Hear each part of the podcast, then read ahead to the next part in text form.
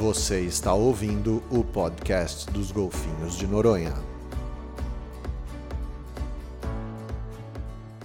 Bom dia, boa tarde, boa noite, caríssimos ouvintes. Aqui quem fala é Cíntia Gerling, coordenadora de Educomunicação Ambiental e Sustentabilidade do projeto Golfinho Rotador, que conta com o patrocínio da Petrobras.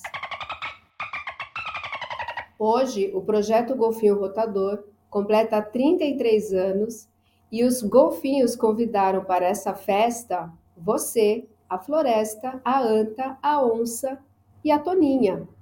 Mesmo morando tão longe um do outro, sabia que estamos muito próximos? A conectividade que tem o oceano com o continente é uma das relações mais amorosas e nutridoras da natureza. Caro ouvinte, fique aqui conosco e escute essa linda história de amor e interdependência entre tudo e todos nós. Sejam bem-vindos, Joana, Marcelo, Naira, Vitória. Que prazer estar com vocês hoje nessa data tão especial. Então, vou pedir para vocês se apresentarem aqui para os nossos ouvintes e vou pedir para a Joana começar.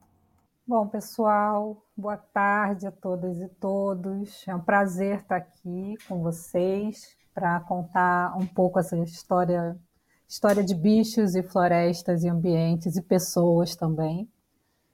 É, bom, meu nome é Joana Macedo, eu sou bióloga, trabalhei sempre com mamíferos silvestres, né? E aí fui, comecei com gambá, depois fui fui parar na Amazônia, trabalhei com onças pintadas, é, e depois vim para o Rio e comecei a trabalhar com as antas, com a reintrodução de antas. E, e eu fui parar na reintrodução de antas porque eu já tinha um, uma experiência de trabalhar a relação de comunidades e, e a fauna que convive com essas comunidades. E a ideia era justamente na, quando a gente começa a fazer a reintrodução, é muito importante que as pessoas que moram no lugar onde o animal vai ser reintroduzido, que essas pessoas é, sejam bem comunicadas e não tenham nada contra essa reintrodução. Então, é preciso estabelecer uma relação e uma relação de confiança, uma relação honesta, que as pessoas saibam tudo o que pode acontecer, o que não pode acontecer, o que pode dar errado. E foi isso que a gente tentou fazer, né? Esse é, é na verdade, o meu papel principal na, na história da reintrodução das antas. E é isso que eu venho fazendo desde 2016. Obrigada, Jora. Vou passar a palavra para a Vitória se apresentar. Olá, boa tarde a todos. Não, muito prazer, né, estar participando desse podcast. Foi um resultado, né, do workshop de comunicação da Petrobras, que deu muito certo. Um prazer conhecer todo mundo que está aqui, né, o pessoal do Toninhas, o Marcelo e a Cíntia. Né? Meu nome é Vitória, eu faço parte né, do projeto Guapiaçu desde 2017 e atualmente eu estou na coordenação de comunicação do projeto. Obrigada, Vitória. Naira? Olá, pessoal, tudo bem? Aqui é a Naira, eu sou coordenadora de comunicação do projeto Toninhas do Brasil e diretora de produção da Rizoma Studio, uma produtora de animação aqui do litoral norte de Santa Catarina. Uh, eu sou jornalista, a minha formação inicial foi com veículos de imprensa. Uh, acabei há pouquinho mais de meia década me aproximando da conservação marinha através do Toninhos do Brasil. Uh, e me encantei por esse caminho e acabei juntando a minha história com a história da conservação marinha, sobretudo da toninha, o golfinho, um dos menores golfinhos do mundo e também um dos mais ameaçados. É um prazer estar aqui com vocês em uma data tão especial e ter a oportunidade de conversar sobre uma temática que é tão importante e tão cara para mim. Obrigada pelo convite, pessoal do Rotador. Obrigada, Naira, também. Marcelo, por favor. Olá, pessoal. Primeiro eu quero agradecer ao convite de poder participar desse podcast. É, eu vim do sul do Brasil para a Amazônia, ainda bebê, no colo da minha mãe, nos períodos de, de migração intensa na Amazônia, é, na década de 80 ainda. É, durante essa trajetória, eu acompanhei muito. A minha própria história de vida se confunde com a história de migração de milhares de agricultores familiares que vieram para a Amazônia, e essa é um pouco da minha origem. É, depois, na década de 90, no final da década de 90, é, cursei é, um curso técnico em agropecuária, foi a primeira formação ali como técnico, e naquele momento eu era, estava muito apaixonado pela agricultura, é, mas também tinha nas raízes camponesas muito amor e carinho pela natureza e, e, e acabava não concordando muito com ah, o modo de ocupação do solo na Amazônia naquele momento.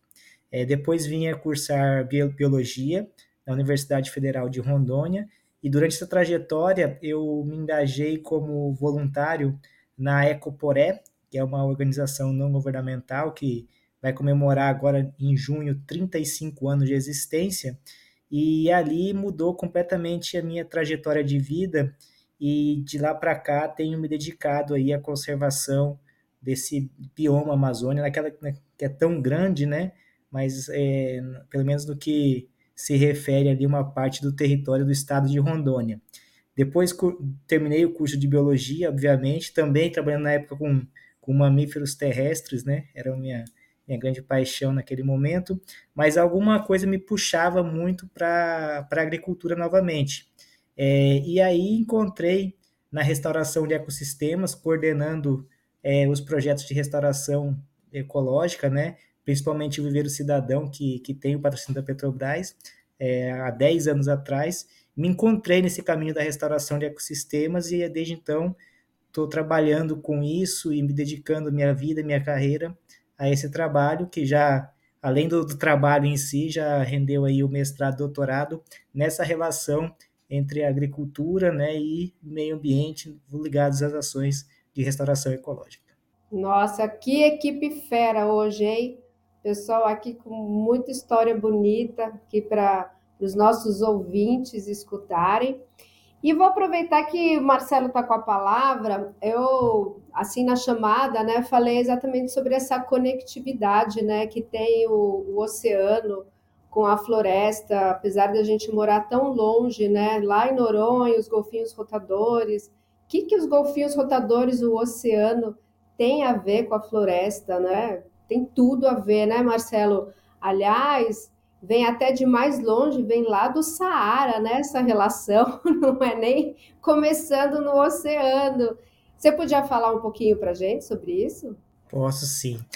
Primeiro, uma coisa, eu, eu, trabalhei na FUNAI durante um período de tempo e eu aprendi com, com os indígenas na Amazônia a ter uma visão muito holística das coisas, né, muito integrada. E, infelizmente, é, a nossa cultura acadêmica, elas acabam vendo as coisas muito fragmentadas, né, cada um na sua caixinha, como gosto de falar. É, e quando a gente aprende a ter uma visão holística e consegue é, conectar essa visão holística na relação que os ecossistemas têm entre si, e se a gente transforma essa relação é, numa, numa, visão muito humana mesmo, como se fossem nossas relações pessoais, a gente consegue entender a importância da conectividade desses ecossistemas. Por exemplo, quando a gente tem lá o deserto do Saara, que exporta as poeiras através das correntes de vento que atravessam o Oceano Atlântico e depositam minerais e nutrientes no solo amazônico, que é um solo que tem uma origem diferente, que é muito pobre em nutrientes essenciais para o desenvolvimento dessa floresta, a gente só por aí já vê a importância da conectividade que os ecossistemas e todos os fatores físicos e bióticos eles proporcionam para o desenvolvimento, seja de uma grande floresta como a Amazônia, é, ou seja para a produtividade dos oceanos em termos de nutriente. Quando o rio Amazonas, por exemplo, ele, ele deságua no oceano, ele leva para dentro do oceano é, milhares de toneladas de nutrientes que vão servir também para a produtividade desse oceano. Ou seja, vem lá do deserto do Saara uma poeira que é depositada no solo amazônico, que faz com que essa floresta, essa floresta cresça é, e, e uma parte desses nutrientes acabam depois sendo carreados pelos rios para ajudar na produtividade do oceano. A mesma coisa que, que se fala sobre os rios voadores. A importância dessa floresta para distribuição de chuvas para toda a América é, do Sul. Então, assim, que vai é, proporcionar aí os índices de umidade, pluviosidade e fazer com que chova em regiões para a produção agrícola de maneira geral, para abastecimento hídrico das populações humanas, rurais, animais e todo esse ecossistema. Então, acho que nós, enquanto seres humanos, precisamos ter cada vez mais essa visão holística de quanto que os ecossistemas estão integrados e que existe muita é, interdependência entre um e outros, assim como nós, ser, seres humanos, somos dependentes emocionalmente, fisicamente ou qualquer outro tipo de, de relacionamento que nós temos entre humanos. Nós também dependemos da natureza e os ecossistemas dependem um dos outros para que eles possam serem fortes e saudáveis. Gente, isso é muito lindo. Isso assim me emociona tanto que, olha, não tenho nem palavras. Acho que o Marcelo já deu uma, uma descrição assim incrível e como o ser humano, nossa espécie precisa aprender exatamente com a natureza esse ciclo de nutrição, né, de interdependência, de conectividade. E eu queria saber se Naira, Vitória, Joana gostariam de fazer algum comentário sobre isso. Cíntia, acho que o Marcelo uh, já fechou o podcast. Acho que a gente já pode encerrar por aqui, né? Porque a gente já começa falando sobre, sobre a necessidade de uma visão integral. A gente vem até de um paradigma de ciência, né? Muito cartesiano, Marcelo mencionou isso na fala dele, de dividir as coisas em caixinhas, como se realmente, como se na natureza houvessem limites, como se ah, aqui começa o mar, aqui começa o rio, e não é assim, né? Ah, cada vez a gente percebe mais que, que sim, que é tudo uma mesma coisa, que é tudo uma inter-relação. Tem uma, uma frase do, do Krenak que eu gosto muito, que diz o seguinte: a vida atravessa tudo. Atravessa uma pedra, a camada de ozônio, geleiras. A vida vai dos oceanos para a terra firme. Atravessa de norte a sul como uma brisa, em todas as direções. A vida é esse atravessamento do organismo vivo planeta numa dimensão imaterial. Acho que essa frase é uma, da, é uma frase assim que, embora, uh, como é sempre as falas do Krenak, embora eles tragam uma dimensão holística, como o Marcelo nos falou, ele é uma, ela, ela é uma frase extremamente científica. Ela fala muito sobre essa interrelação. O Marcelo mencionava sobre a experiência dele com os povos originários, né? E eu acho que talvez aí também esteja um, um direcionamento interessante do olhar, sabe? estamos todos interligados, uh, essas relações elas acontecem uh, a nível de organismo, a nível de ecossistema, a nível de vida. E enquanto a gente não tiver, acredito eu, que enquanto a gente não tiver essa percepção internalizada mesmo e refletida nos nossos comportamentos, a gente vai ter dificuldade de, de estabelecer alguns, alguns pressupostos importantes para a conservação. Então, acho que um dos primeiros passos talvez seja como o Marcelo bem, bem mencionou, começar por essa visão, por essa visão mais integral. É isso aí. Meninas, querem falar alguma coisa? Joana, Vitória? Falando em conexão, o trabalho que a gente faz de reintroduzir as antas, na verdade, a, a ideia de refaunação é uma ideia de restabelecer conexões. Né? O objetivo não é, é salvar uma espécie específica, e sim restabelecer é, relações ecológicas perdidas. E isso para a gente é muito caro, é uma coisa que a gente presta atenção, que a gente estuda, mede. É, e, e claro que, que existe conexão entre a floresta e o oceano. A gente está trabalhando ali é, numa região que fica entre a Serra Fluminense e o fundo da Baía de Guanabara. e é uma região super importante para o abastecimento hídrico do, da região leste fluminense. E produz muita água, a gente tem muita fábrica é, de água, tem grandes fábricas de, de bebidas, porque é uma região importante na produção e no abastecimento de água. E é muito claro que quanto mais floresta, mais água. E a anta, como uma jardineira da floresta, como uma reflorestadora, né? é um, um animal que, que é super importante quando você está pensando em restauração. Ela tem também o seu papel em ajudar a manter as florestas né? e expandir essas florestas e assim ajudar a, a manter a saúde do, dos rios que vão desaguar no fundo da Baía de Guanabara. Então, a gente tem essa, essa conexão.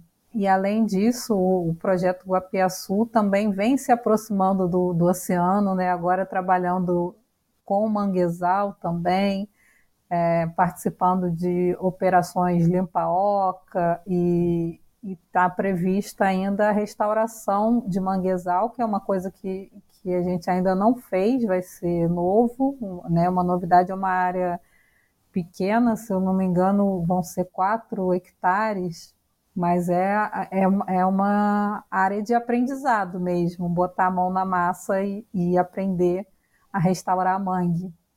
E assim a gente trabalha com, com essa conexão da montanha com o fundo da Baía de Guanabara é, pensando na, em restaurar a natureza e a qualidade de vida de, da população que mora ali.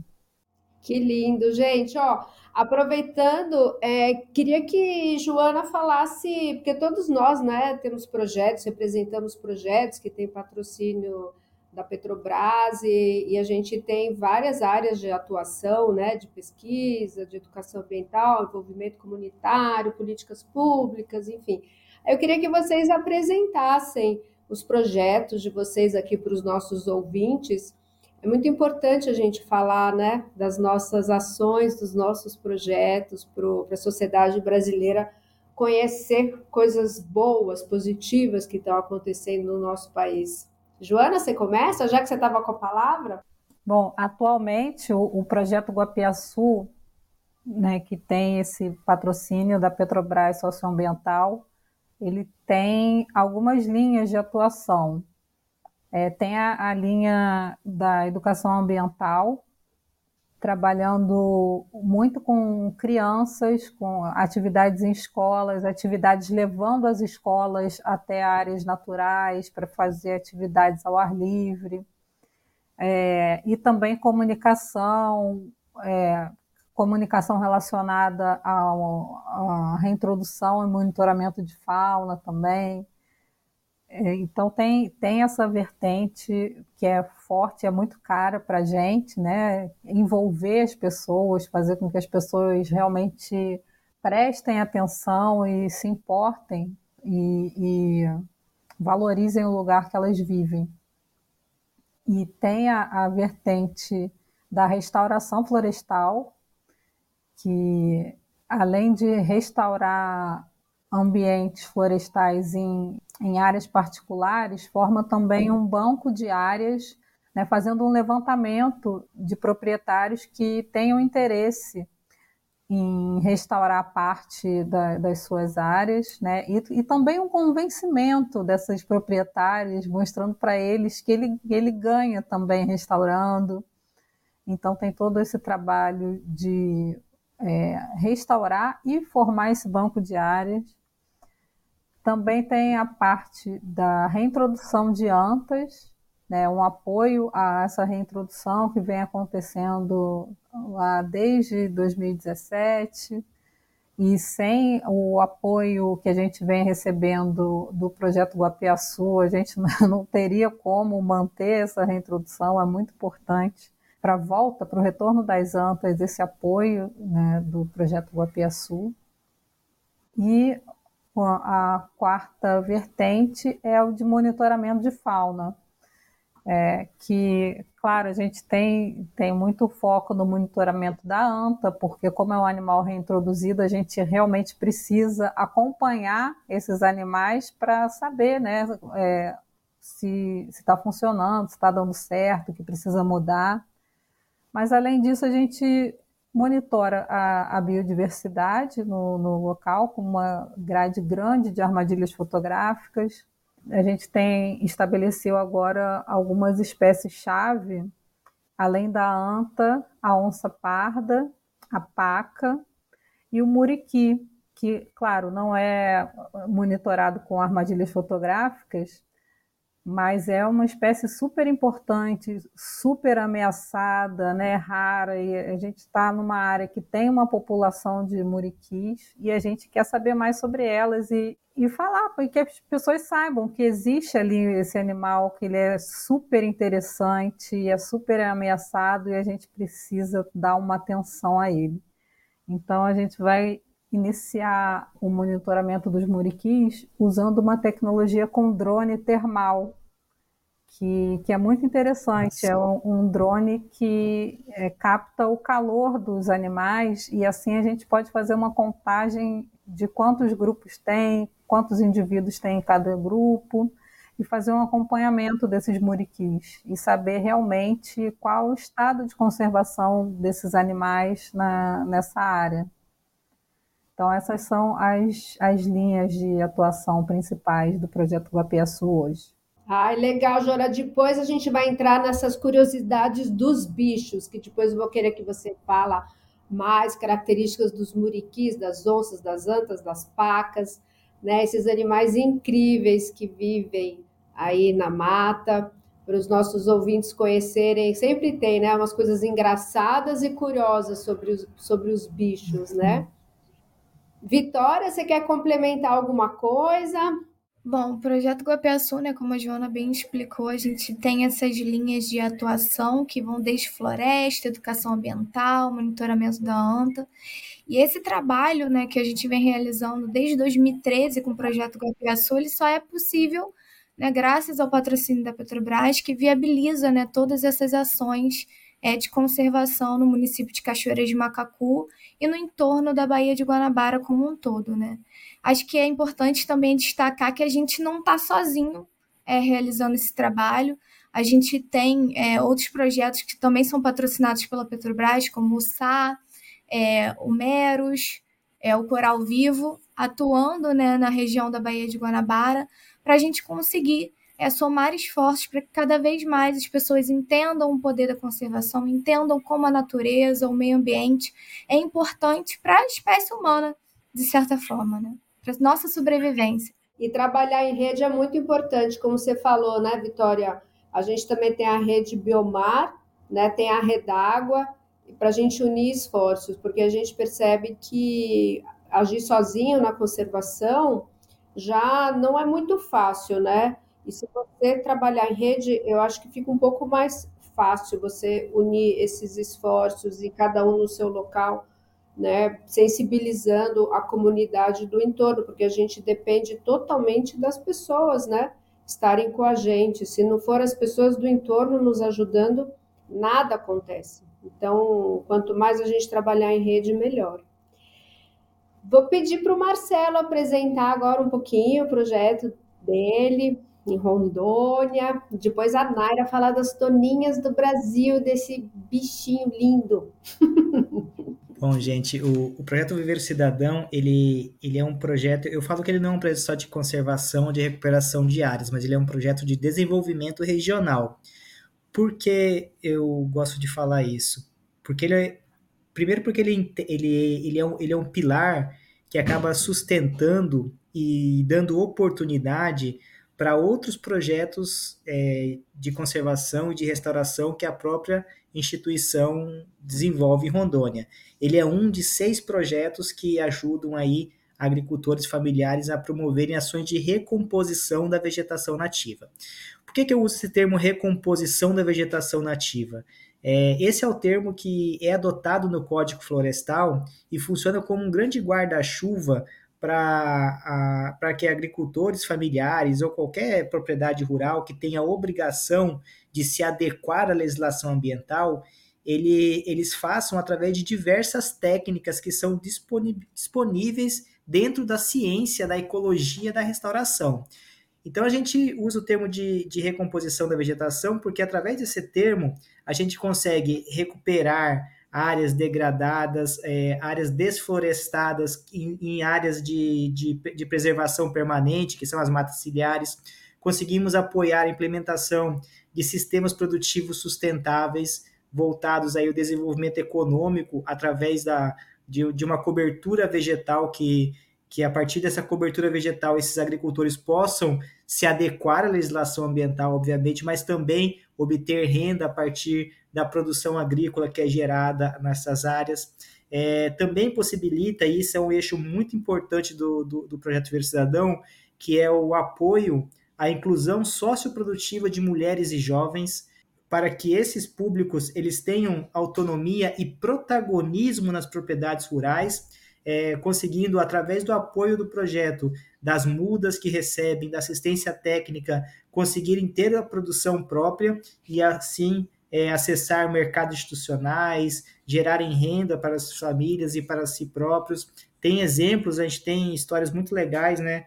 É, um, uma, uma das jovens apoiadas, por exemplo, pelo projeto, ela foi estudar, fazer um curso de agronomia e, e parte da renda que em outra cidade, né? E parte da renda que, que possibilita com que ela more em outra cidade provém justamente de um sistema produtivo sustentável apoiada pelo Projeto Ver Cidadão entre 2019, 2017 e 2019. É, e aí tem as ações de educação ambiental, que são é, atreladas a esses públicos, e as ações de comunicação, que também buscam, além da divulgação do projeto, né, e prestar contas à sociedade, também tem um caráter informativo e educativo. É, então, se fosse resumir o Ver Cidadão enquanto um projeto de desenvolvimento regional para essa região que na Amazônia é uma das regiões mais desmatadas, com municípios que chegam a ter menos de 5% da cobertura florestal original, é um projeto extremamente importante porque ele vai gerando aí uma série de oportunidades para esses agricultores é, trabalharem nas suas propriedades de uma maneira alinhada à legislação ambiental, né, ao, a, a, nossa Lei de Geral de Proteção, de Proteção da Vegetação Nativa, gerando renda e ajudando o desenvolvimento e também gerando ciência e tecnologia, porque muitas coisas que aparecem para a gente é, fazer são muito desafiadoras que nem a ciência descobriu ainda como se faz. Por exemplo, a partir do momento que uma comunidade é, tradicional, uma comunidade indígena entrega uma determinada semente para a gente, que é importante para que eles façam é, o artesanato tradicional, é, e fala bem assim, eu gostaria que produzisse essas mudas, e a gente busca na literatura e não encontra nenhuma referência de como se produz as mudas daquela espécie, a gente acaba tendo que desenvolver tecnologia, fazendo com que. E aí acaba escrevendo, divulgando isso, para que outros projetos também possam acessar essa literatura e contribuir nessa, nesse desenvolvimento. Então, para mim, ele é um projeto que ele dá sustentação a diversas ações na, na nossa região e gera assim, muito desenvolvimento regional, o que é extremamente importante numa região que ainda é, tem muita carência né, de tecnologia, de formação de capital humano, de, de oportunidade diferenciada, de inserção dos agricultores em cadeias produtivas diversas, e aí sim possam, de fato, serem autônomos e, e donos das suas próprias histórias. Bacana. Agora chegou a hora do projeto Toninhas do Brasil se apresentar. Cíntia, curioso que essa, em teoria, seria uma pergunta muito fácil, né? E é a, pergunta, às vezes, que a gente tem maior dificuldade, porque é muito difícil a gente conseguir resumir em uma fala algo que acaba sendo uma experiência de vida, né? O, o Toninhas do Brasil, como a gente, a gente costuma dizer, olha, o projeto Toninhas é um projeto que atua na conservação da toninha um dos menores e mais ameaçados golfinhos do mundo. Uh, o toninho, então, a toninha, ela é um golfinho ancestral que, que habita a costa brasileira. Já foi o golfinho, a gente acredita que já tenha sido o golfinho mais abundante da nossa costa e hoje é o mais ameaçado. ela infelizmente está no último nível de ameaça uh, de extinção na natureza, segundo a lista de espécies ameaçadas uh, do, do MMA aqui no Brasil. Ela está listada como criticamente em perigo. Então, o Toninhas, há, há mais de duas décadas, soma esforços uh, para reverter esse quadro, para proteger a espécie e, com ela, todos os ecossistemas costeiros. Quando a gente fala de uma conservação de uma espécie, a gente não está falando só da conservação da espécie em si, né?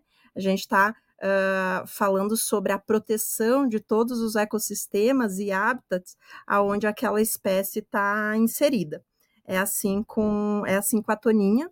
E aí por esse motivo o Toninhas ele tá, o Toninhas do Brasil ele está uh, baseado em quatro pilares de atuação: pesquisa, comunicação, educação ambiental e articulação institucional.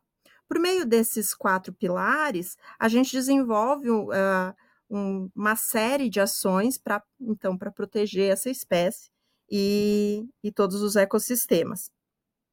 A gente tem dois grandes, dois grandes desafios assim. A principal ameaça à espécie é a captura incidental. É a, a toninha, ela se enrosca de forma não intencional nas redes de pesca. Não é a intenção do pescador uh, capturar a toninha, mas isso acaba acontecendo, isso acaba sendo bastante trágico, tanto para a espécie quanto para o próprio pescador. Então, esse é o nosso principal desafio: encontrar meios uh, de diminuir esse impacto e tornar a espécie conhecida pela população. Mesmo ela sendo, ela sendo costeira, ela, ela vive ali numa profundidade de 30, 50 metros, um pouco depois da arrebentação. É um golfinho que vive bem próximo do, da, da terra, do, né, da, da terra firme. E por isso está tão ameaçado, que é onde tem mais atividade humana, né? Uh, e aí, por estar tá, assim, tão próxima, mesmo assim estando tão próxima, ela é pouco conhecida. Tem hábitos, assim, comportamentos muito discretos. Então, esse também é um grande desafio. E nesse sentido, muitas das ações do projeto estão voltadas para essa para a popularização da espécie. Uh, isso por meio de atividades de educação ambiental, de comunicação, e aí depois a gente até quer falar um pouquinho sobre isso, sobre essas atividades, mas o projeto ele se baseia nisso, em fazer e desenvolver pesquisas para que a gente consiga diminuir o impacto e tornar a espécie mais conhecida. E aí isso acontece por meio de articulação institucional, né? A, a, a gente precisa saber como resolver o problema e depois a gente precisa fazer com que a sociedade se aproprie disso. Então o projeto ele se ocupa desses principais objetivos. Gente, que responsabilidade, né, que a gente tem com as nossas missões, com os nossos projetos. Não é tarefa fácil, mas eu digo que é uma coisa muito gratificante, emocionante, né? A gente ter esse privilégio de trabalhar nesses projetos há tanto, tantas décadas, né? São já projetos que já têm tanto tempo e tem sucesso também. A gente tem muito desafio, como Naira falou. E eu queria agora que a gente desse uma rodada com vocês sobre curiosidades, assim, sabe, dos animais ou da floresta. Por exemplo, o golfinho rotador, a gente, quando a gente completou 30 anos, a gente fez um golfinho rotador responde, que a gente compilou as perguntas assim mais feitas sobre o golfinho rotador e, e criamos nessas perguntas e respostas que são as curiosidades mais assim comuns do cidadão brasileiro com relação a essa espécie de cetáceo, o golfinho rotador que mora no oceano, é um golfinho oceânico, enfim, que tem vários oceanos no mundo, não é só em Noronha, e etc. Aí eu queria que a gente agora desse uma rodada sobre os bichos, a floresta, enfim, coisas que vocês acham que é relevante é, o cidadão brasileiro conhecer, né, dessas curiosidades que muitas vezes passam desapercebido para o cidadão que não está aí perto com vocês, né? Enfim, nesse ecossistema onde vocês estão. Marcelo, você começa? Agora você vai ser o primeiro. Eu sempre deixo você por último, agora você é o primeiro. Essa, essa pergunta eu estava torcendo para não ser o primeiro. ah, porque, né? tem a, a Toninha, tem a Anta, gente, é, e o golfinho é difícil, gente. Ah, mas. não, não, brincadeira. As árvores são seres incríveis. E você trabalha com comunidades tradicionais, que é uma não, espécie claro, claro. dos índios. Não, não vem com essa história, não. Vou começar pelo Mapinguari, então pode não. A gente trabalha com seis espécies de árvores ameaçadas. O que, quando a gente fala em Amazônia, né, a primeira imagem que, que eu acho que vem à mente das pessoas é aquele tapete verde de árvores verdes cortado por rios, né? É, então, pouco a gente tem, a, ou então aquelas cenas de desmatamento. Só que a Amazônia, principalmente nessas áreas, como a gente está falando de conectividade, né? Nas áreas que tem muita conectividade com o cerrado, que são as maiores áreas de endemismos de espécies, né? Endemismos, ou seja, espécies únicas que só acontecem naqueles ecossistêmicos, naqueles ecossistemas. Então, a gente trabalha em uma região que tem, por exemplo, é, 10% das mudas que o viveiro cidadão produz são de seis espécies de árvores ameaçadas, que é a castanheira, por incrível que pareça, é, o cedro rosa, a cerejeira, o mogno, a itaúba e o ipê roxo, que são espécies que estão é, sob ameaça devido ao desmatamento na, é, na região e por serem espécies endêmicas, né? É, além disso, a gente está tra trabalhando também em um centro de endemismo de um primata que é um micorondone. É um pequeno sagui também que foi é, identificado como nova espécie, salvo engano, em 2012. É, se, se, não me falha a memória. É, é, é a região de, de, de, de vida dessa espécie e que está extremamente ameaçada porque o desmatamento é muito elevado e ela não tem mais espaço para a sua vida. É, e por incrível que pareça, a gente está numa, numa região que tem muitos povos originários ali, e também a, comunidades tradicionais, extrativistas, seringueiros, que conhecem muito a floresta, mas também existem muitos agricultores e produtores rurais que migraram de outras regiões do Brasil há 30, 40 anos e que não conhecem é, toda a importância da, dessa floresta. E, inclusive, essa foi um pouco da minha tese de doutorado, né? A, a, a visão é, de, cada um, de cada um desses povos. Por exemplo, os povos indígenas, a, a floresta ela, é, ela é a mãe, ela é, é, é o provedor de alimentos, é a casa, é tudo. Para o agricultor, não é a floresta, é a terra de onde ele tira o sustento. Então, não faz sentido para esse agricultor aquela floresta sobre a terra que, ele, que lhe é dada para produzir. Então, existe um certo conflito.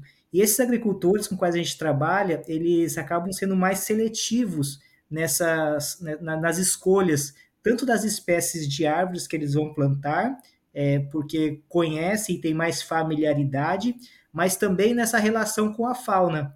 Então, a gente está trabalhando agora um monitoramento de biodiversidade de fauna participativo.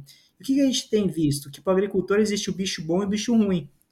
Então, assim, o bicho bom é o bicho que ele gosta de ouvir cantar, são pássaros muitas vezes endêmicos também, que tem uma importância ecológica enorme, é, que ele gosta de ver, é, que tem uma, uma relação dentro dos serviços ecossistêmicos, uma relação é, cultural, afetiva, né, de lazer, mas também tem os bichos ruins, que acabam atacando suas plantações, justamente pela falta de, de áreas florestadas, então a gente tem essa, essa relação. Por exemplo, capivara, né? A gente teve agora a, a, a polêmica da filó, né?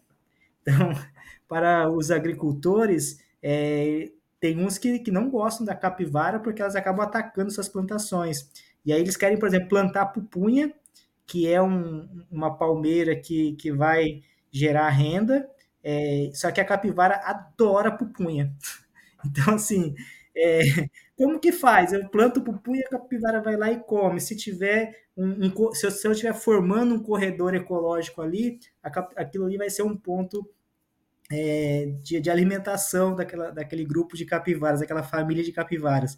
Então a gente tem que trabalhar a conscientização nesse sentido também, é, de quais são as espécies, a importância dessas espécies, que, que existem espécies, apesar de que para o agricultor é uma espécie ruim, entre aspas, mas que ela é importante para o ecossistema, para aquilo ali se restabeleça e de fato esse ecossistema tenha saúde é, necessária para que ele possa produzir na sua plenitude.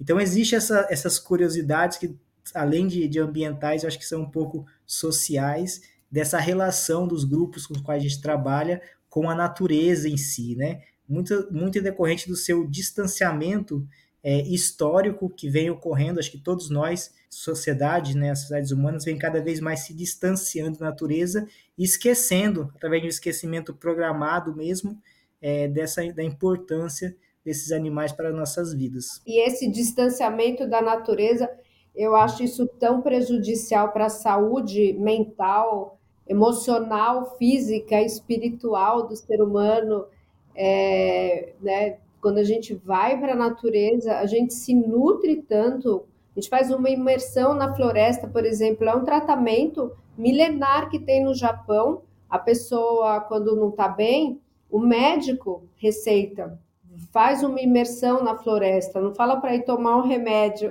vai para a floresta e faz esse banho de floresta. Né? Então, fala, fala. Quer ver que história, que história interessante? Teve um, um agricultor é, que eu estava entrevistando ele, né? E, e ele, ele eu perguntei para ele, que que ele por que, que ele restaurava a floresta. Ele falou assim, não, porque eu planto, a, ele, ele, plantava especificamente algumas espécies, né? Ele falou, não, porque eu, eu gosto de acordar de manhã e ouvir os passarinhos cantarem. E, e, e, se eu tenho essas, essas plantas aqui, eles vêm, é, é atrativo para esses passarinhos para eles virem aqui. Aí eu falei, ah, que interessante. O que mais você faz para manter essa floresta, né? Aí ele tinha aprendido por conta própria fazer o manejo de cipós, né? Cortar os cipós para que os ventos não derrubem a, a, aquelas árvores ali. Então ele manejava a floresta é, para que ela tivesse uma saúde, uma, é, é um, era um fragmento de floresta, então vai ter muita liana, né? Por causa da, da incidência de luz. É, e então ele manejava aquilo e ajudava, é, através da sua atividade, que aquela floresta tivesse mais saúde. Aí eu falei, ah, e tem muito primata? Ele odeia o macaco. Eu falei, mas por que, que você não gosta de macaco? Porque o macaco vai e come o ovo do passarinho. Então, são, são relações com a natureza interessantes. Então, mas é, é uma visão interessante da, da observação dele em relação a, as espécies que tem na propriedade dele, né, que habitam aquele mesmo espaço, que coexistem com ele. Então, assim, Aí ele, ele, ele, apontava especificamente quais eram os primatas. Então, ó, o macaco prego, ele vai lá e come o ovo do passarinho, o, o, guariba, né? É, também ele, ele derruba os ovos, ele não come, ele derruba os ovos. Então ele sabia exatamente quais os primatas atacavam os passarinhos de, e, e os passarinhos que ele gostava ainda. Então qual que era a alternativa? Ele falou bem assim: eu não posso matar os macacos, né, porque eles fazem parte da natureza. Mas o que, que eu faço? Eu planto mais árvores para que os passarinhos tenham mais árvores para sobreviverem, ou seja, mais alimento, né? Então, assim, ele acabava aumentando, na ecologia a gente chama de capacidade de suporte, né? Ele aumentava a capacidade de suporte daquele ambiente justamente porque ele tinha é, uma relação harmônica com essa ave fauna que ele gostava de observar e ouvir.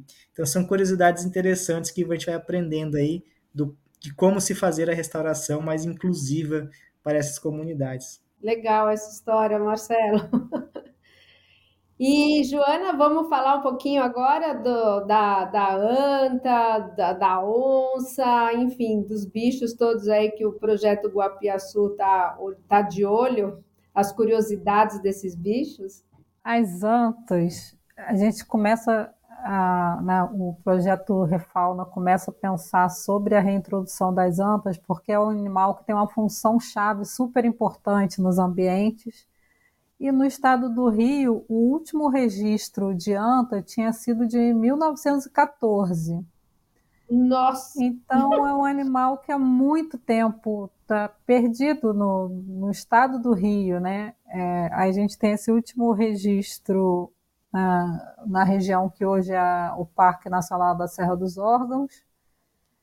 E quando, a, quando eu comecei o trabalho lá, foi dois anos antes da gente começar a soltar as antas mesmo, eu comecei esse trabalho de comunicação com, com a população ali ao redor da área de soltura. E eu sempre procurava as pessoas mais idosas para tentar puxar algum fio de história de anta ali e nada, não encontrei nada. Ninguém, nem assim, ah, o meu avô falava, nada.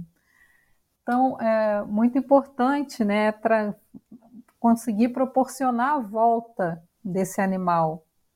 E as antas, gente, as antas elas são muito sedutoras, né, com as pessoas. As pessoas a gente teve todo esse trabalho de é, fazer uma boa comunicação para que, que elas fossem bem recebidas, né? Mas as pessoas ficam encantadas, né? Quando a anta. E a gente tinha essa preocupação, poxa, a pessoa pode não gostar de uma anta no quintal, de uma anta na plantação. É, mas a gente recebe os vídeos maravilhosos das pessoas emocionadas com, com a visita da anta. A anta está passando aqui. Ah, tenho uns pés de banana, a anta sempre vem, eu adoro. É muito legal. E como esses animais, eles vêm de cativeiro, né? A maioria de zoológico, eles são doados para o pro projeto, para a reintrodução. Eles chegam muito mansos, porque normalmente os animais no, no zoológico, é, os tratadores fazem o máximo possível para que os animais sejam mansos, porque isso facilita o manejo. Né? É muito mais fácil você lidar com, com um animal que permite uma manipulação, que permite que você dê um remédio, faça um exame. E bom, assim a gente recebe as antas, né? Não, a gente não tem muita escolha. É, e aí no início a gente tinha toda uma preocupação de ter o mínimo possível de contato com os animais para elas irem perdendo né, essa proximidade. Mas aí a gente viu ao decorrer do projeto que dá problema no colar, que dá, dá uma ferida, que dá, sempre tem alguma coisa que faz com que a gente também tenha que manter esse contato com as antas, né? A gente acaba mantendo isso e a gente até aprendeu que é até melhor que elas sejam mansas, porque as poucas que a gente recebeu ariscas é, é, acaba sendo muito pior, porque qualquer intervenção ela tem que ser sedada, isso tem um risco, tem um custo. Então, a gente recebe esses animais super mansinhos. Gente, elas amam carinho. Coça a orelhinha da anta, ela vira o olho. Meu Deus, que lindo! A, a, gente, a gente já recebeu algumas antas que viram a barriga para você coçar que nem um cachorro. Assim, é, é, é enlouquecedor, elas seduzem as pessoas mesmo. Isso é curativo, né, Joana? Eu sempre falo, quando a gente está triste, não está com bom humor, você tem esse contato com o animal, com a floresta, que seja com a natureza. Gente, isso vira o seu humor, por um humor bom, não, é, alegre. Isso transforma, né? É, eu, eu, acho que isso tem realmente o poder de transformar as pessoas. E, claro, a gente sempre é, faz uma comunicação falando para as pessoas não, que, que não é bom alimentar, que não se deve chegar perto, né? Não se deve tocar nos animais.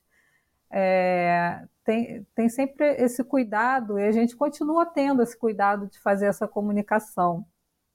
Mas aí a gente recebe os vídeos das pessoas dando banana e faz carinho na anta e as pessoas estão tão genuinamente emocionadas é, e o poder desse contato é, é uma coisa que assim não tem educação ambiental que dê conta de, de, de virar essa chave, assim, né? De tocar as pessoas como uma aproximação de um animal de 250 quilos doce, querendo é, proximidade, querendo carinho.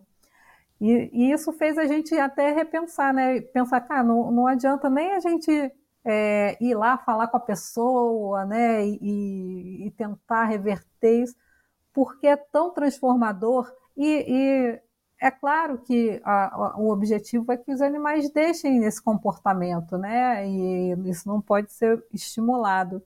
Mas, para nossa surpresa, até, né, que a gente está fazendo e aprendendo a, a reintrodução. Isso é muito legal. E, para nossa surpresa, depois de alguns meses, esses animais vão ficando cada vez mais ariscos, vão deixando de se aproximar eles vão, em algum momento eles deixam até de aceitar comida. O horário de atividade deles muda, né? Eles vêm do zoológico, eles são bem mais diurnos. E depois de um tempo soltos, eles vão mudando o horário de atividade até ficarem noturnos, como uma anta deve ser. É, então, a gente tem esse período de, de, adaptação desses animais, que eles ainda vão ser mansos, eles ainda vão se aproximar das pessoas, e a gente notou que isso vai mudando com o tempo. É, e isso tem sido, o, o, aprendizado com essa reintrodução tem sido muito legal, né? Então, estamos todos aprendendo, as antas estão aprendendo também, né? A se virar na natureza, que não é fácil. A vida, a gente tem essa ideia, né, de que ah, é, é, um trabalho muito maravilhoso porque liberta os animais que estão presos no zoológico para a natureza, que é o lugar dele. Mas para o animal, às vezes, o zoológico é super cômodo, porque ele já nasceu lá, é, ele tem abrigo, ele tem comida, assistência veterinária, ele está acostumado. E a natureza pode ser muito desafiadora, né? Porque tem que procurar comida, tem tempestade, tem muito calor, tem carrapato, mosquito, tem, tem um monte de. Né, tem os outros animais, um monte de coisa que eles têm que aprender a lidar, e eles vão aprendendo e está sendo. É por isso que eu digo que o aprendizado é para a gente, é para as antas, é para as pessoas que moram ao redor do, da área, das áreas de soltura. E tem sido muito legal, muito bom esse aprendizado conjunto. Que lindo, Joana. Você quer falar dos outros bichos também? É, é, a gente, embora a gente trabalhe mais com foco na, na anta, a gente tem essas outras espécies, né? A, as onças é muito interessante porque até uns 20 anos atrás se imaginava que as onças pardas já não ocorriam ali naquela região, na região serrana do, Fluminense, né? E aí foi no, no Parque Estadual dos Três Picos, né, no, no lugar contíguo a, a onde a gente está trabalhando, que descobriram com a armadilha fotográfica que ainda tinha onça parda lá. E claro, né, com o tempo as armadilhas fotográficas foram se popularizando, hoje todo mundo tem o celular no bolso, e, além disso, a população de onças foi aumentando. Elas, elas estão aparecendo mais. E aí tem essa tem sempre essa história, né, que as pessoas começam a ver mais a onça que elas imaginavam que não tinha mais lá, aí todo mundo fala que estão botando onça. aí tem ah, é o IBAMA que botou a onça, é o INEA que botou a onça, é o projeto Guapiaçu que botou a onça. Tem sempre é, essa história sobre, sobre as onças, mas é muito legal, porque é, é uma recuperação mesmo de, de uma população.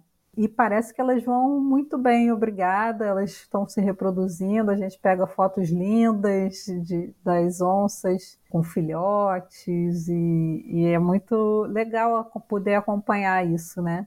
Acompanhar e reportar, né? Porque é um animal que chama muita atenção das pessoas que moram lá. Algo, né? Porque tem gente que tem medo, tem gente que tem curiosidade, tem gente que tem preocupação com a criação doméstica. É, então, é, é, importante ter uma boa comunicação também sobre a, as onças. É bom falar sobre isso com a população para que não, não reste dúvidas e que não, não se criem é, histórias é, a partir da, da, presença desse animal. Bom, o muriqui, gente, o que falar do, do muriqui, né? Que macaco maravilhoso. É um macaco que é conhecido como povo manso da floresta porque eles vivem no, no, numa sociedade de muita paz, né? sem, sem grandes conflitos e brigas, eles resolvem os problemas se abraçando. E se abraçam muito, muito, muito. A linguagem deles é o abraço. Que lindo! Não, é demais, gente. É muito lindo. E é super ameaçado, né? É um animal muito ameaçado. Então é muito importante a gente ter atenção com essa, essas populações, assim como a, as onças pardas. É um animal que também foi é, relativamente recente a descoberta dessas populações nessa área da região serrana do Rio, né, tanto em, em Teresópolis como ali nos, no Parque Estadual dos Três Picos e Reserva Ecológica do Guapiaçu. Mas é, é um animal que a gente tem que ter muita atenção, muito cuidado, e eu acho que a gente tem que se inspirar nos muriquis, entendeu? A gente tem que falar sobre eles, como eles vivem, como eles são, e se inspirar na, em como vivem os muriquis, porque é muito lindo. Bom, se eles resolvem os problemas se abraçando, já é fantástico, né? Porque normalmente a espécie humana, o Homo sapiens, ele resolve os problemas é na base né, da pancadaria, fazendo guerra, é, na violência verbal, física. Não, todas as, não todos os indivíduos da nossa espécie, né? Mas infelizmente a gente vê muito essa abordagem, né, para resolver problema, sem, sem um respeito, né, pelo outro, né, e, e o abraço é, é, totalmente aquela coisa da complacência, né? Eu te entendo, eu te respeito e mesmo sendo diferente, eu te amo. E daí, qual o problema em ser diferente, né? Não tem esse problema. É, e é muito diferente até de outros primatas, né? Que também tem é, é, essa história de, de ter muitas interações agonísticas e brigas entre grupos. Sim. Muriquia da paz, é maravilhoso. Que delícia. E vamos, Vitória, quer complementar alguma coisa sobre essa bicharada maravilhosa? É, o projeto, né, dentro de uma das ações do projeto, a gente tem a questão da comunicação. E comunicar né, a importância desses animais para as crianças né, que vivem aqui no entorno. É, a gente elaborou um, um gibi que vai contar um pouco a historinha desses animais, né, que vivem aqui na região. E o muriqui, como a Joana falou, ele é retratado lá no nosso gibi como o hippie da floresta, né? Justamente é, por essa questão dele viver em harmonia, né, com o bando e tudo mais. É, e acho que a anta, né, faltou a gente falar um pouco que a anta, ela é muito injustiçada, né, Joana? Porque as pessoas geralmente chamam umas às outras quando querem ofender de anta, né? Mas na verdade, é, o que a gente sabe é que as antas são animais muito inteligentes, né? Que tem uma quantidade de neurônios assim muito grande e que na verdade anta não é um, um nome pejorativo, né? Anta na verdade é um elogio. Gostei, Vitória. Essa mania que o ser humano né, tem de chamar a pessoa seu mula, seu anta, seu burro, sei lá, essa coisa, seu cachorro. Gente, eu acho isso realmente uma falta de tudo, né? Naira, vamos para as toninhas, esse golfinho ancestral, essa delicadeza do mar. Cíntia, como o muriqui, a Toninha também é um golfinho bem diferente, também bem dócil. Uh, a gente se refere à Toninha como um golfinho ancestral porque os golfinhos modernos, como o rotador, por exemplo, eles têm cerca ali de 200 mil anos. Isso faz com que eles tenham uma aerodinâmica, assim, o corpo todo uh, que favorece né, o nado, são todos esguios, né? A toninha ela é um pouquinho diferente. A toninha tem cerca de um milhão de anos. Uh, ela faz parte de uma linhagem de botos de rio. Então, em algum momento, ela se separou da floresta e acabou vindo mais para o mar, mas ela já já esteve uh, mais, ainda mais perto fisicamente da, da gente. A gente costuma dizer que a toninha ela está mais perto do, do boto rosa da Amazônia, por exemplo, do que dos golfinhos oceânicos, como o rotador, ou de outros golfinhos costeiros, como é o caso do boto cinza. Ela pertence então a essa linhagem ancestral de botos de rio. Isso faz com que ela tenha ah, características assim um pouco diferente dos golfinhos. Ah, ela é menorzinha, ela tem, assim, quando adulta, em média 1,60. Um adulto não muito alto, né? Uh, se a gente for pensar, bom, mas isso é grande. Mas quando a gente está falando de oceano, gente, quando a gente está falando de cetáceos, quando a gente imagina as baleias, aquelas animais gigantescos de muitas toneladas, tu ter 1,60 é ser bem pequenininho. Ela é magricelinha ali, seus 50, dos seus 30 e poucos a 50 quilos. Tem uma coloração um pouco diferente. A gente vai pegar o rotador, por exemplo, que tem aquele cinza quase prateado, que quando bate na água, assim, dá um, uh, dá um reflexo bonito, né? A Toninha tem uma cor bem interessante também. Ela, a gente diz que a cor dela é cor de toninha, porque é um marrom acinzentado, não é nem uma coisa nem outra. E isso faz com que, em alguns lugares, uh, por exemplo, na Argentina, no Uruguai, ela seja conhecida como franciscana. Porque a coloração dela lembra a, o manto, o, a veste, o hábito dos monges franciscanos, aquele marronzinho. Isso é bem útil. Lembra que eu, que eu comentei que ela uh, que ela está em, em águas costeiras, né? Então, que é uma água um pouco mais turva, mais escura. Então, veja como na natureza tudo, tudo é perfeito.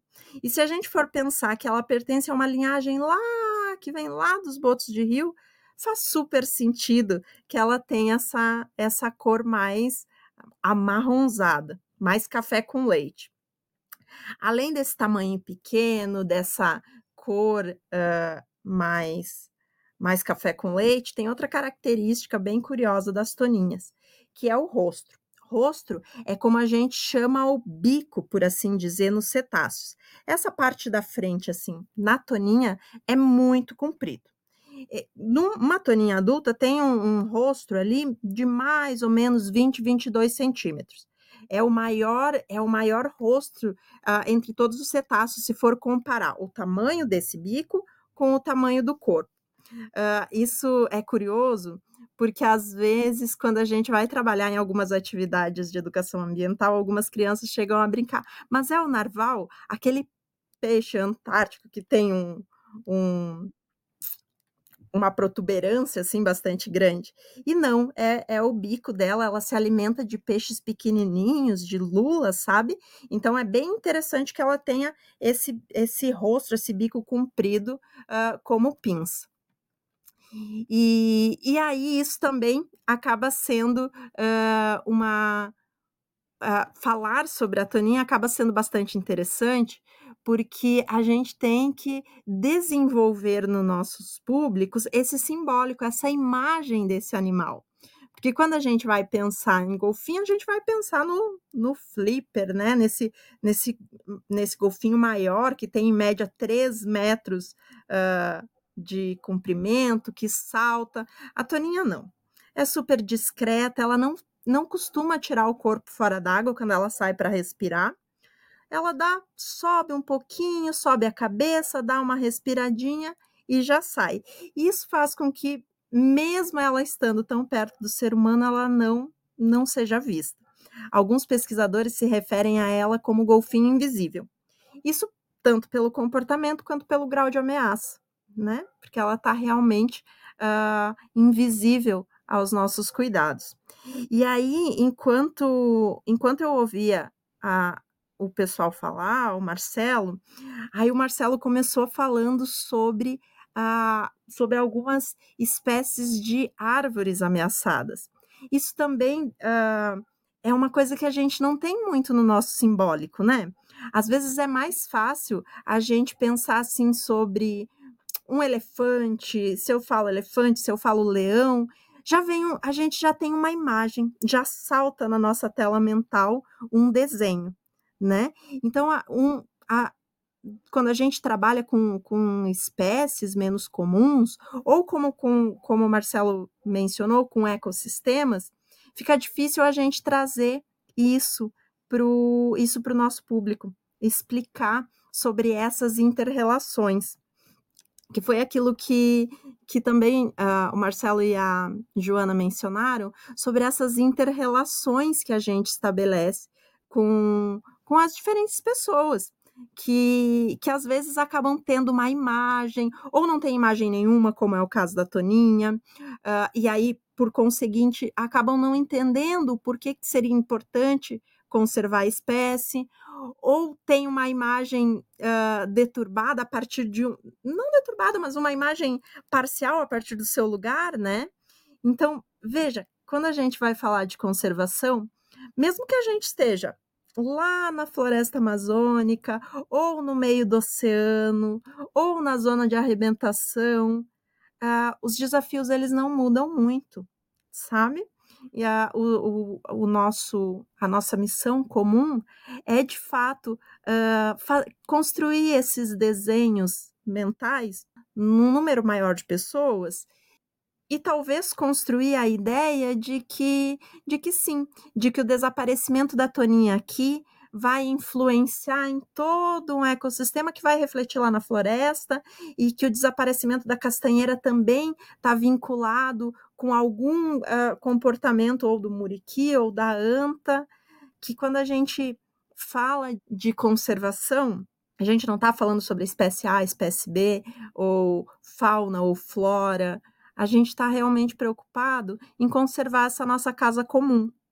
E essa casa, ela é isso. Ela tem muitas portas, muitas janelas, muitos cômodos, e eles se diferem algumas vezes, eles se afastam algumas vezes, mas no fundo é tudo a mesma casa, né? É isso aí, Naira, gostei. E olha, aproveitando que você já entrou nesse tema, eu queria que cada um de vocês é, desse exatamente uma dica para os nossos ouvintes de como nos ajudar nessa conservação, porque é exatamente independente de estar lá na Amazônia, ou na Mata Atlântica, ou no oceano, ou na zona costeira, não importa, onde quer que você esteja, você pode ajudar na conservação desse planeta, dessa única casa, porque só tem o plano A, né? Não tem plano B. E aí eu sempre falo, quando a gente pensa na conservação do planeta, a gente está sendo até de uma certa forma bem egoísta, porque a gente está preocupado com a nossa espécie, a sobrevivência da nossa espécie, né? Mas é um egoísmo no sentido bom da palavra, né? É porque você quer a perpetuação da tua espécie e dessas espécies que existem nessa condição de temperatura, de pH, de pressão atmosférica. É assim que a gente conhece o planeta dessa forma, né? Com essa salinidade, enfim, com todas essas condições químico-físicas, biológicas. E a gente quer manter isso, essa beleza que está à nossa volta, né? E, e aí eu queria então que vocês, cada um desse aí uma dica para os nossos ouvintes de como pode nos ajudar. Bom, gente, eu acho que eu acho que o primeiro ponto quando se fala em, em conservação, as pessoas têm muita dúvida. Essa pergunta eu acho que é muito comum para todos nós, os projetos, onde quer que estejamos, né? É, como que eu posso ajudar? Então, assim, acho que o primeiro passo é, é olhar para as suas condições e aquilo que você, de fato, é, tenha a oferecer. Tem pessoas que têm o trabalho voluntário para oferecer dentro de um projeto de conservação. Tem pessoas que, que podem oferecer apoio financeiro para projetos de conservação. É, tem pessoas que podem, a partir da sua ação individual, estar contribuindo para um projeto de conservação, seja no, na separação do lixo da sua casa, que é uma coisa que só depende daquele indivíduo, não depende de mais ninguém, independente se da porta para fora, o caminhão, quando passar, vai misturar todos esses resíduos e vai jogar num aterro misturado. É, essa ação individual ela é importante, ela é educativa, ela é pedagógica. É, se você é um agricultor que tem uma área degradada na sua propriedade, um rio que está morrendo, é, o fato de você estar ali é, plantando árvores, você já está contribuindo para a, a, conservação da natureza ali e a recuperação dos serviços que a natureza oferece a todos nós, que são os tal de serviços ecossistêmicos. Então, assim, eu acho que a, a pergunta ela é, ela é para si próprio.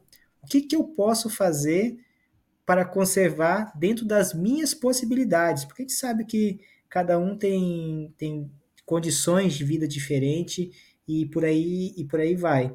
É, então, assim, o, o, segundo passo, extremamente importante, é olhar para a sua região. É, o que, que mais afeta a natureza na minha região? Por exemplo, na Amazônia, a gente sabe que é o desmatamento. É, em ambientes costeiros, existem outros desafios que não é o desmatamento como principal. Tem poluição, tem é, ocupação irregular de, de encostas, destruição de manguezais, enfim, por aí vai.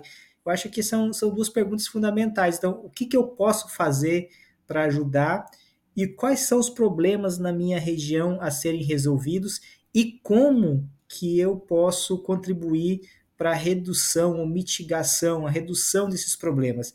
Às vezes, gente, é, tem coisas que, que é, é, é, basta é apoio, engajamento, porque tem muitas pessoas que já estão trabalhando lá, buscando a conservação, mas que muitas vezes se sentem até, digo, desencoraja, desencorajadas ou desamparadas, porque não encontram muitas vezes apoio para aquela causa que está enfrentando. É, então, assim, às vezes a pessoa faz lá, hoje a gente usa muitas redes sociais para se manifestar, faz uma manifestação pública é, que na minha região, por exemplo, em Rondônia, fazer uma manifestação pública é, contra o desmatamento é um ato de coragem. É, fazer uma manifestação pública a favor dos órgãos ambientais, sinceramente, é um ato de coragem mesmo. E aí, se você não encontra apoio dos seus pares ali para te dar esse suporte, é, essas pessoas também vão se desmotivando e vão desenga é, perdendo engajamento. Então, eu acho que tem, tem várias formas de contribuir, de ajudar não necessariamente meter a mão na massa todo dia ali e ajudar fazendo, mas apoiando financeiramente, psicologicamente, fazendo voz e coro a essas decisões tão importantes para nossas vidas. Perfeito, Marcelo. Eu acho que é muito isso mesmo, sabe? Porque às vezes a, a gente pensa, né? Ah, como é que eu posso ajudar? A gente imagina que precisa ter uma, uma ação pontual, contundente, mensurável e às vezes não necessariamente, né? Ah, e aí existem sim as ações individuais que têm o seu lugar, que têm o seu impacto, mas algumas questões complexas ah, elas precisam mais do que só ações individuais, né? A gente precisa de uma, de uma mudança de paradigma mesmo. Né? A gente precisa de uma mudança social, de uma mudança legislativa que, que garantam essas que garanta essa conservação. E aí, as ve e aí, muitas vezes, mais do que algumas, algumas ações uh, isoladas, é realmente um, um posicionamento mais crítico, mais cívico, né? De, de questionar mesmo, de questionar o seu entorno, de questionar o seu lugar na, su, na sua comunidade, na sociedade que do seu entorno, no seu na sua cidade, no seu estado, no seu país. É realmente estar tá, de fato atuando de forma continuada enquanto cidadão e pensando sobre esse paradigma, né, que às vezes uh, que quando a gente fala de conservação, em última instância, como a Cíntia bem mencionou, a gente está falando sobre subsistência da nossa própria espécie. Né? O planeta ele vai continuar aqui. Se porventura a gente não conseguir manter as condições uh, mínimas de vida para a nossa espécie, a, a, nossa espécie uh, para de fazer parte, mas o planeta ele vai encontrar um meio de se reequilibrar. Então, em última instância, é isso: é, é cuidar do nosso quadrado para nos cuidar. Eu acho que é isso. E às vezes não necessariamente uh, apenas algumas ações individuais são, são efetivas. Só só estar tá participando desse ato de viver em sociedade já já dá conta. Obrigada, Naira. Bom, gente, agora ficou muito fácil para mim, né? Porque vocês já falaram tudo. Eu vou ter que ficar aqui me repetindo. Mas, enfim, pensando em, em o que fazer, e, e, essa é uma pergunta importante, porque a gente está vivendo numa crise mesmo, né? Não é nem uma crise, uma, uma emergência ecológica, né? É, e os efeitos estão aí, batendo na nossa porta, todo dia está no jornal, todo dia tem uma notícia, né, alguma coisa relacionada a, a mudanças climáticas, enfim, é, a gente não tem muita escolha, né? A gente tem que realmente é, passar a se importar e se engajar com isso. E você pode fazer isso de várias formas, né? Você não precisa ser um, um multimilionário que vai investir o, o, todo, metade do seu dinheiro. É, você pode se engajar de várias formas, com, com trabalhos voluntários, de botar a mão na massa e, e é, fazer uma divulgação. Mas o, o, mais importante, eu acho que tem muito a ver com o que, com o que foi falado antes, é, é primeiro saber que essa, isso é importante que não seja focado em ações individuais, e sim em ações coletivas. Né? É muito importante é, que, que sejam fortalecidos laços comunitários para lutar por um, um ambiente melhor para todos. Enquanto a gente estiver numa lógica individualista, vai ser muito difícil, muito complicado. Então, o, o engajamento coletivo, o engajamento comunitário é, é um ótimo primeiro passo. E, e, tem uma coisa que, que, como a Naira falou, também envolve muito uma mudança de, de paradigma, é, no sentido da gente, é, do nosso próprio pensamento, parar de dividir o mundo entre a natureza e, e a humanidade, como se isso fosse possível, como se, né, se, fosse real essa divisão. Ela não é real.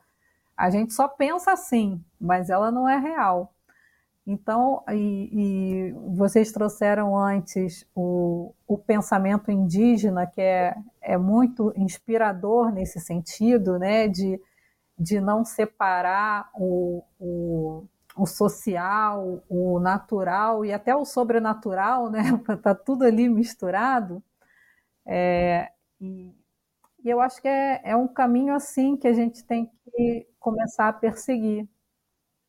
Essa separação né, é, muito, é, é muito ruim para os objetivos que a gente quer. E é claro, né? Não vou, é, é, é uma dica meio difícil de se dar. Né? A gente tem que mudar o modo de pensar da humanidade. Caramba, como é que faz isso? Não sei, mas, eu, mas é a saída que eu vejo. E eu acho muito importante. Por isso, é, o trabalho com educação é importante e não qualquer educação, né? A gente tem que é, pensar o que, o que, que a gente está passando também, né? Qual, que educação é essa que a gente está pensando?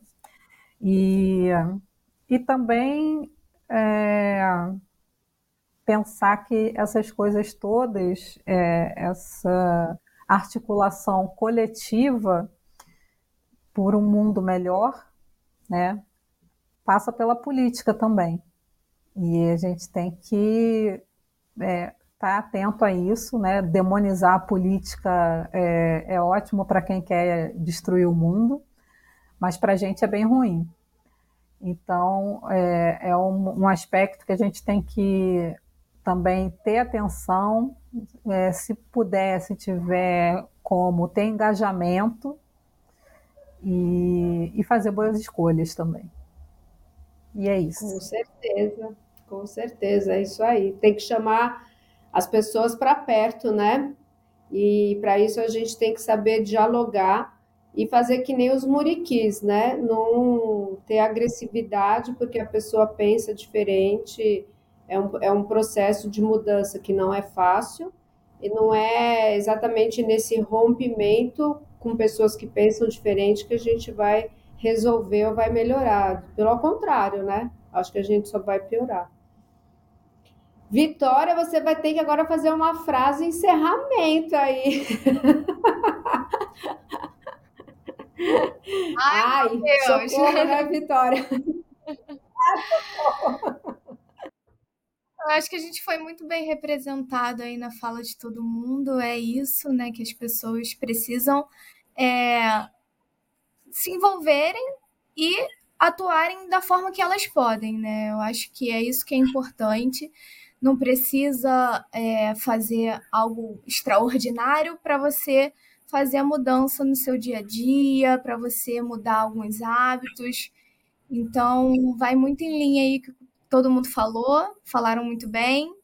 E a gente está junto nessa, né, para tentar levar essa ideia de conservação, essa ideia de que a gente faz parte do planeta, a gente precisa do planeta para frente e todos juntos em sinergia.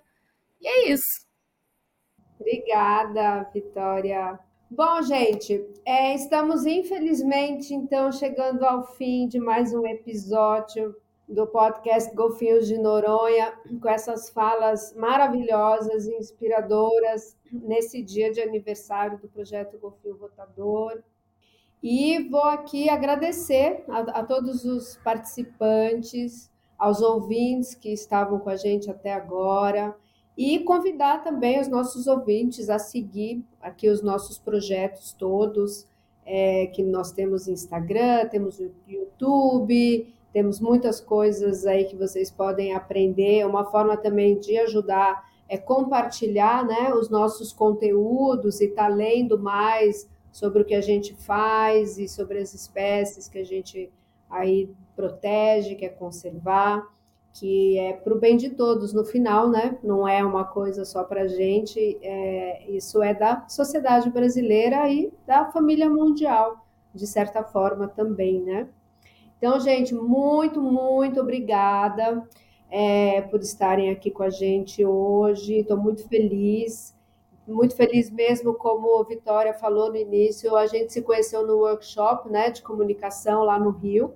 É, e foi muito legal esse encontro. Parece que, olha, o universo já estava ali elaborando, a gente está junto para fazer esse, esse episódio aqui do aniversário do Golfinho. Então, gente, muito, muito, muito obrigada mesmo pela participação de vocês. E até a próxima. Um beijo grande. Obrigada, Cíntia. Obrigada, Naira, Marcelo, Vitória. Olha, foi um prazer estar aqui com vocês, conversar sobre esse tema que é tão caro para a gente, né? E a gente quer que seja caro para muito mais pessoas. Então, essa iniciativa do podcast é muito legal, muito importante para, enfim, fazer um contágio, né, desse, desse amor pela natureza que é tão necessário hoje em dia. Foi um grande prazer e muito obrigada pelo convite. Muito obrigada né, pelo convite aí da Cíntia para participar desse, desse, dessa comemoração né, do Golfinho Rotador. Foi um prazer conhecer você, o Zé e todo mundo que a gente teve contato lá no workshop de comunicação. E é isso, eu espero que essa mensagem chegue para mais pessoas, é, que a gente forme uma rede aí de pessoas lá do, do, de onde você, o projeto de vocês atuem, aqui em Cachoeira de Macacu, da Amazônia, é, enfim, que esses biomas aí estejam interligados através da gente também. Então foi um prazer imenso é, falar com vocês e até a próxima, né? Quem sabe aí a gente se encontra em outras ocasiões, em outros podcasts, em outras ações de comunicação dos projetos. Obrigada, Vitória. Bom, gente, é, quero agradecer é, ao convite, parabenizar o, o Golfinho Rotador é, desejar também vida longa ao golfinho, às toninhas, às antas, muriquis, às onças, às árvores na Amazônia.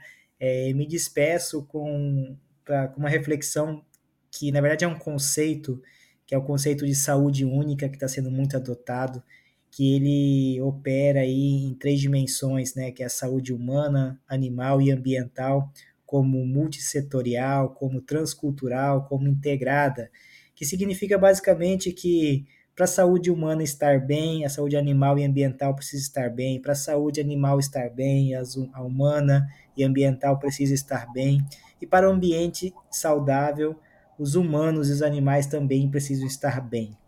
Então, com esse desejo aí de felicidades aí, é, de aniversário a, a, todos os projetos, né? O Viver Cidadão também comemora 10 anos agora, este ano, é, e que são projetos de transformação extremamente importantes e que precisam sim ter vida longa para ajudar a, a, na conservação e na saúde única dos lugares onde eles estão inseridos.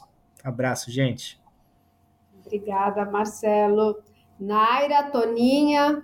Sim, te agradecer o convite, como o pessoal comentou, desejar vida longa, muitas, muitos triênios para o golfinho rotador, agradecer a oportunidade de estar tá, de estar tá em, em, contato, em conversa com vocês, foi, foi realmente muito prazeroso. É, pessoalmente, esses encontros nos recarregam uh, evidenciam, de, uh, nos mostram que, independente do lugar que estejamos, não, não estamos sós. Então, agradecer isso, agradecer essa possibilidade do encontro, uh, convidar quem tá, agradecer quem está em casa pela escuta e convidar para, como os colegas mencionaram, Marcela, Joana e a Vitória, para uh, fazer essa ponte com os projetos, para se aproximar, para uh, compartilhar nossos conteúdos, para estar tá perto da gente, ajudando, nos, nos auxiliando nesse trabalho. Uh, espero vocês todos no arroba Toninhas do Brasil, em todas as redes sociais e YouTube. E até uma próxima. Obrigada, Nara. Até uma próxima, gente. Beijo. Tchau. Você ouviu o podcast dos Golfinhos de Noronha, uma iniciativa do projeto Golfinho Rotador, que conta com o patrocínio da Petrobras por meio do programa Petrobras Socioambiental.